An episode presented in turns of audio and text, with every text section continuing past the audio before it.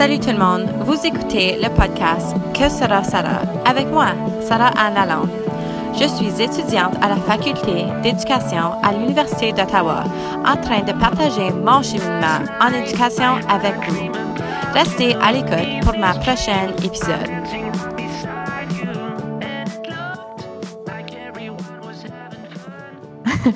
Donc, bonsoir tout le monde. Euh, moi, je m'appelle Sarah Lalonde et je suis votre animatrice ce soir sur un épisode très spécial euh, de Que sera sera. Donc, ça, c'est le podcast que j'ai et nous sommes en direct ce soir sur la radio de VoiceEd et Aujourd'hui, c'est notre radiothon et je suis super excitée d'y participer et surtout um, de vous donner un, un, show en français. Donc, on vient d'être introduite par la chanson Digital Love par Daft Punk à cause que ce soir, notre thème, c'est l'importance de la technopédagogie et des outils de la suite Google dans les écoles. Donc, um, sans plus de délai, nous sommes avec deux personnes très importantes dans ma vie. Um, proprement oh man, très important. Cool. Oui. um, proprement dit, ils ne sont pas des enseignants, mais ils l'ont déjà été, évidemment. Um, ils ont pensé à d'autres aventures en éducation. Donc, j'ai Hélène Cormier, qui est maintenant conseillère pédagogique en technopédagogie de la 7e à la 12e année avec le conseil du CST-CEO. Son, son, titre de poste est très long. Um, elle est aussi éducatrice certifiée niveau 1 et 2 um, Google et bientôt, je crois qu'elle sera certifiée Google Trainer. Donc, vous pouvez aller la suivre sur Twitter. Elle veut vraiment grandir son, son RAP, son réseau d'apprentissage professionnel, ou en anglais son PLN. You can go follow Helen um, Malcommode. So M-A-L-C-O-M-M-O-D-E 72. So 72. Et aussi, j'ai Derek Rodenizer, qui est présentement le directeur des affaires um, académiques de son école bilingue, l'Académie Westboro. Lui aussi, il a son propre podcast, um, Beyond the Staff Room, et il est très impliqué dans la communauté de VoiceEd. Donc, lui, il a toujours des, bonnes idées, donc je vous recommande fortement d'aller le suivre sur Twitter aussi. Donc, euh, son Twitter, c'est at Derek Roadnizer. Donc, Derek, D-E-R-E-K. Roadnizer, qui est un nom très spécial, mais je l'adore. R-H-O-D-E-N-I-Z-E-R. Très important. merci. De rien. Donc, bonsoir Hélène, bonsoir Derek, ça va bien? Moi, ça va super bien. Euh, je suis vraiment excitée d'être avec vous ce soir. C'est toute une expérience de vivre le radioton avec Sarah et Derek. Donc, je suis très excitée pour notre conversation. Hey, moi aussi, de me voir en français, alors merci beaucoup. Et euh, je suis excité. Qu'est-ce qu'on va parler? Excellent. moi aussi, j'ai hâte à cause que c'est la première fois que j'ai deux invités sur mon podcast. Donc, on est comme, c'est comme un party parce qu'on est trois ensemble. Donc, c'est vraiment le fun. J'ai fait 45 aujourd'hui. Oh, cool. Oh my gosh. Wow, ça c'est fou. OK. Je ne suis pas encore rendue là, mais sais, comme des petits pas. Donc, ce soir, on est trois. Um, je suis très excitée de vous avoir parmi nous ce soir. Et comme j'ai dit, on parle de la technopédagogie et moi, je veux vous lancer la, la je veux lancer la conversation avec une question um, très simple, très ouverte, mais comment décrivez-vous le mot technopédagogie? Donc, quand on dit le mot technopédagogie, qu'est-ce, que, qu'est-ce qui vous vient en tête? Allez-y, qui veut prendre le premier? Je pense qu'il faut que Hélène prenne ça, parce que c'est intéressant, parce que c'est vraiment un mot comme en français. Oui. Il n'y a, pas vraiment un mot technopédagogue en anglais, que, de mon avis. Alors, je suis assez intéressé de, de ce que tu penses. Go for it. OK, allez-y, Hélène. Euh, le mot technopédagogue ou technopédagogie, pour moi, ça veut tellement plus dire que juste utiliser la technologie. Euh, aujourd'hui, dans mon bureau, je parlais avec mon collègue, un conseiller pédagogique. Au niveau euh, euh, M6, ben, il est M12 et il fait, il fait M6, il fait les deux. Puis on parlait justement de ça, de cette vision-là, que l'intégration de la technologie, ce qu'on utilisait comme mot avant, ça, tu dois t'en souvenir aussi, Derek, où on, essayait d'intégrer la technologie dans ce qu'on faisait. Maintenant, on parle de technopédagogie. Donc, c'est moitié-moitié. C'est la moitié de la technologie, c'est la moitié de la pédagogie. Donc, c'est hmm. comme un mélange des deux. Tu sais, tu peux pas juste dire j'utilise la suite Google, je fais de la technopédagogie. Non, tu dois faire de la pédagogie avec la suite Google ou avec les autres instruments auxquels tu vas avoir accès. Parce qu'on pourrait aussi parler de technopédagogie avec euh, Microsoft 360. Il faut faire attention. Je sais que là, on va majoritairement parler de Google, qui est correct, c'est les outils que j'utilise. Mais faire de la technopédagogie, c'est de transformer ta pédagogie pour répondre à l'ère numérique, aux compétences du 21e siècle. Donc, c'est pas juste anciennement ce qu'on appelait de l'intégration de la technologie. la technologie, c'est les outils. C'est les outils, mm-hmm. comment, comment, tu utilises les outils. Mais la technopédagogie, c'est comment tu utilises avec les enfants, comment tu utilises dans notre classe. Um, alors, oui, c'est vraiment que Google est excellent ou, Microsoft ou n'importe quoi, mais la raison qu'on a des profs qu'on met euh, dans des cours pour s'améliorer, euh, parce que c'est les profs qui vont utiliser ces outils, qui vont, faire la technopédagogie, mm-hmm. alors que ça, ça fonctionne pour les élèves. Mm-hmm. Non, j'adore ça. Puis j'aime beaucoup aussi ce que Hélène vient de dire que um, l'art numérique et puis la technopédagogie, c'est pas le fait que, OK, j'ai un smartboard dans ma salle de classe, je, suis à l'art numérique.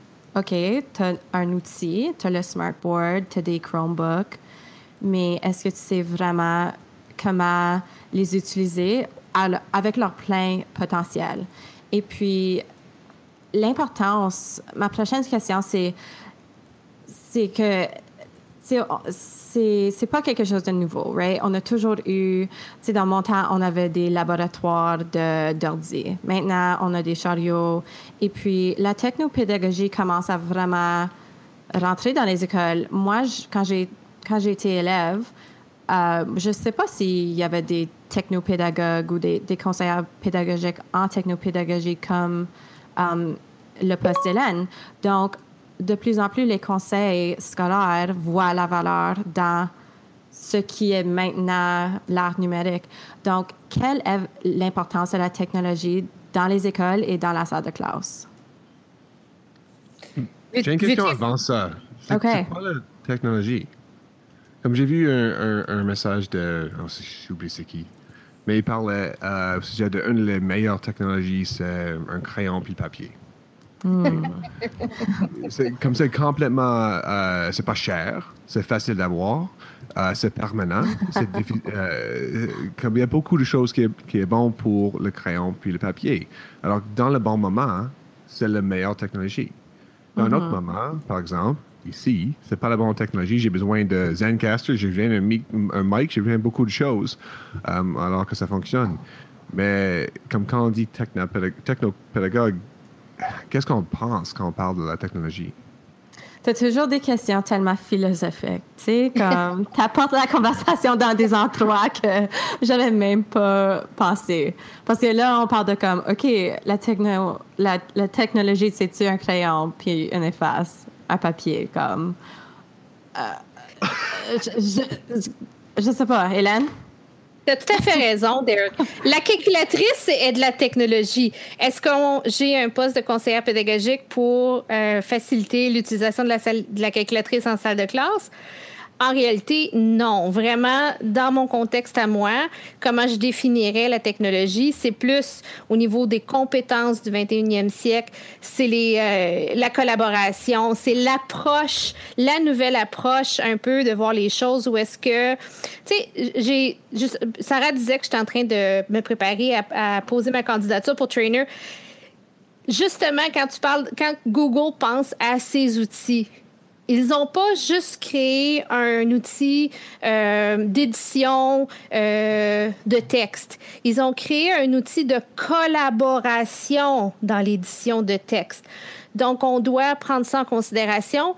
Puis, la technologie, maintenant, n'est plus juste l'outil, elle est aussi l'approche avec laquelle tu vas utiliser l'outil, comment tu vas maximiser l'outil, comment tu vas utiliser l'outil dans un contexte où peut-être tu ne l'utilisais pas avant. Moi, je me souviens quand j'étais à l'université, j'écrivais mon texte et après, j'allais le taper à l'ordinateur pour l'imprimer. Comme, on est tellement rendu plus loin. Maintenant, c'est comme j'écris mon texte, mais je l'écris en même temps avec une autre personne, puis je collabore sur le même document avec elle. C'est une, d'une certaine façon, moi, je le vois comme une révolution. La technologie, elle permet un, travail de façon différente. Oui, à 100 Puis je dois continuer la conversation avec euh, un tweet que j'ai eu de M. Jacques Cool. Donc, il a mentionné que nous devons continuer d'aborder le sujet de la technopédagogie sous l'angle de l'intention pédagogique avant tout. Mm-hmm. Oui. Tu c'est juste tellement génial. Qu'est-ce que ça signifie pour toi, Derek, ce que Jacques a dit?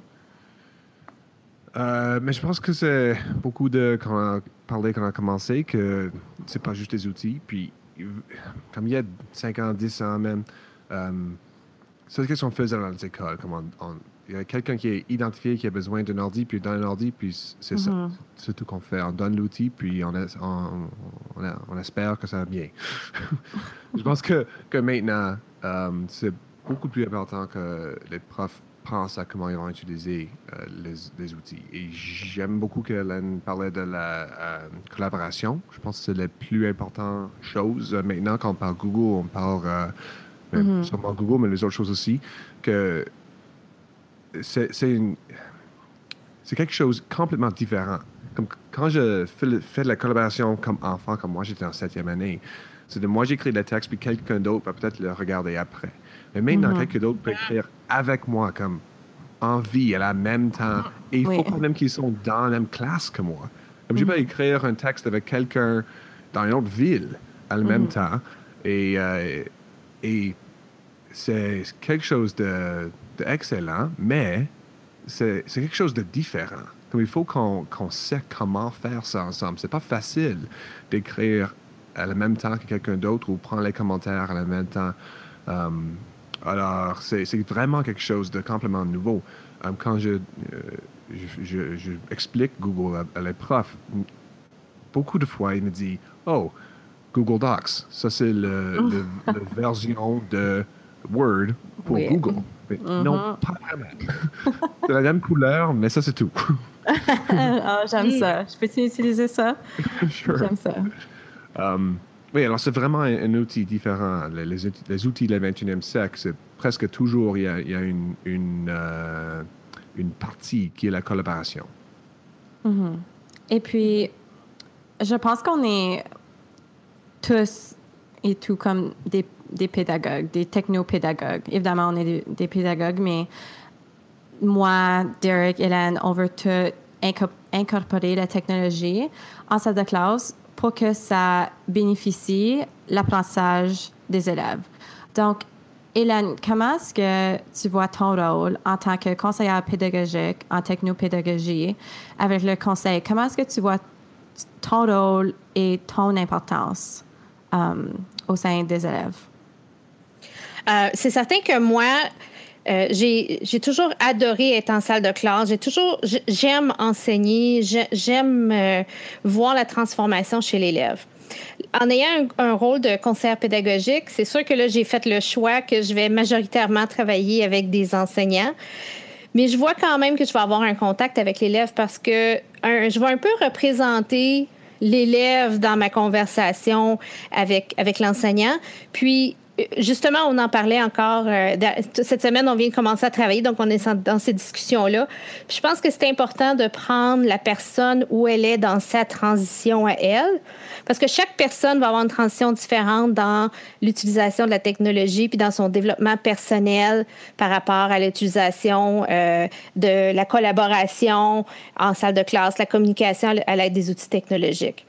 Mais c'est certain que tu veux prendre la personne où elle est, puis euh, tu, veux, euh, tu veux lui permettre de cheminer.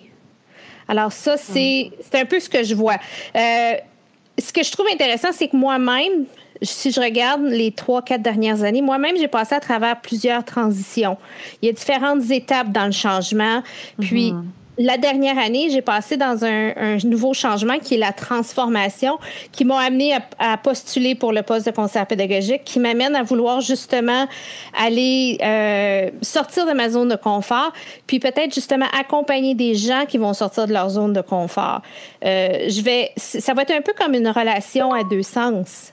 Moi, je vais pouvoir aider, puis je vais aussi apprendre des autres. C'est ça la beauté de où on est en ce moment un peu dans dans le fonctionnement professionnel, c'est qu'on apprend beaucoup plus de l'un de l'autre qu'on le faisait avant. Mm-hmm, j'adore ça. Puis tu viens juste de dire, um, tu es allé de la transition, ça fait longtemps, j'imagine que tu as fait la transition um, dans ce qui est maintenant la technologie, mais maintenant tu es allé de la transition à une transformation. Derek, est-ce que tu vois des enseignants ou des éducatrices, éducateurs dans tes écoles qui veulent transformer leur façon de faire ou leur façon d'enseigner à l'aide de la technologie?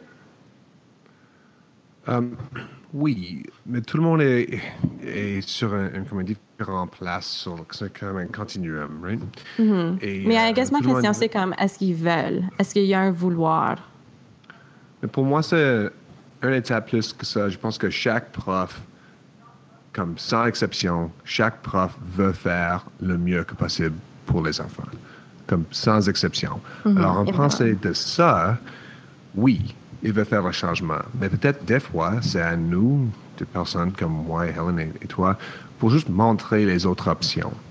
Euh, normalement, euh, pour moi, je vois avec mes, mes profs que c'est pas euh, qu'ils ne veulent pas faire le, le techno nécessairement, mais mm-hmm. ils ne sont pas même sûrs c'est quoi les outils.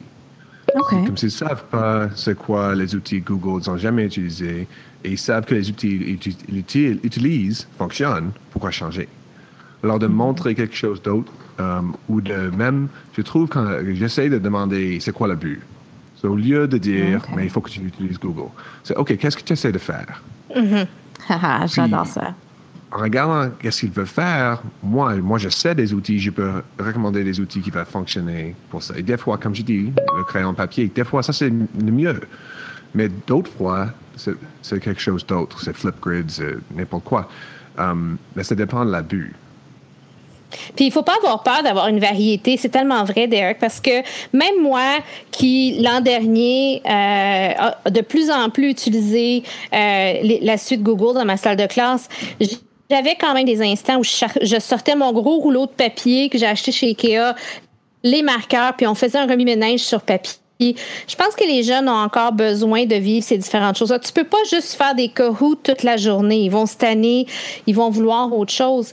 Il faut, il faut garder la pédagogie en tête et faire vivre une activité, faire vivre une réflexion, un, un, jugement, qui porte des jugements, qui, qui apprennent quelque chose. Puis oui, mettre la technologie en valeur, mais mettre les compétences en valeur qui sont reliées à, la révolution technologique, qui est la communication, la collaboration, la pensée critique, et etc.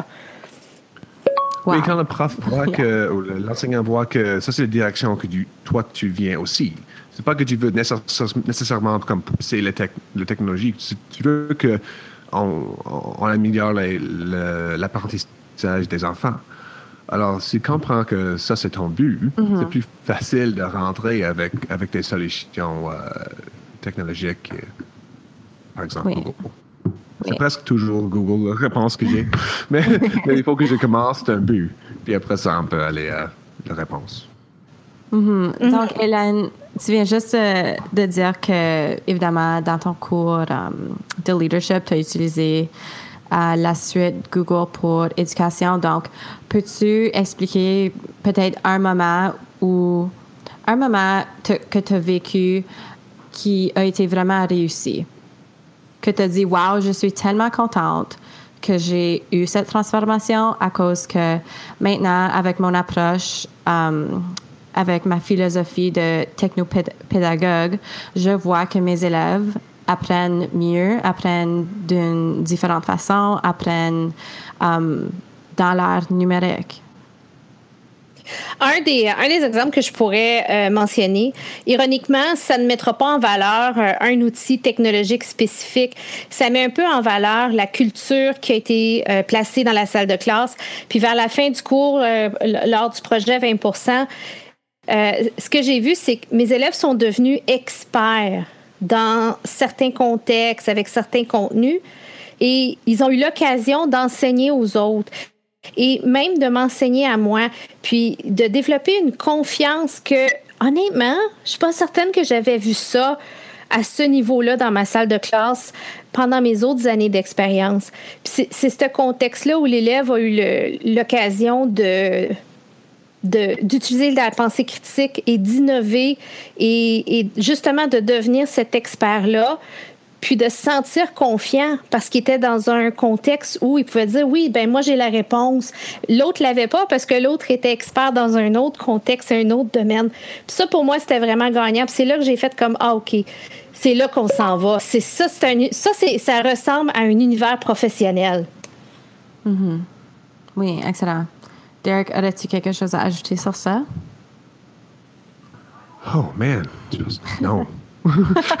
ça a tellement bien été dit. Comme. Ça fait penser un peu de. J'ai dit la, collaboration, mais une autre chose que je vois, euh, c'est la publication. Quelque chose qu'on voit avec la, technologie qu'on n'a pas vu avant. Qu'avant, euh, quand j'ai fait la publication, je mets mon, mon texte dans la couloir, puis euh, peut-être j'ai 10 parents qui vont voir mon texte dans, la couloir sur sur un babillard. Mais maintenant, on peut avoir un enfant qui est euh, sur un blog, qui au voice radio, beaucoup d'endroits qu'on peut publier facilement dans une façon authentique. Euh, euh, oui, c'est l'audience authentique. Oui. oui. Ah oui, puis c'est tellement vrai. Avec l'audience authentique, l'élève est beaucoup plus engagé.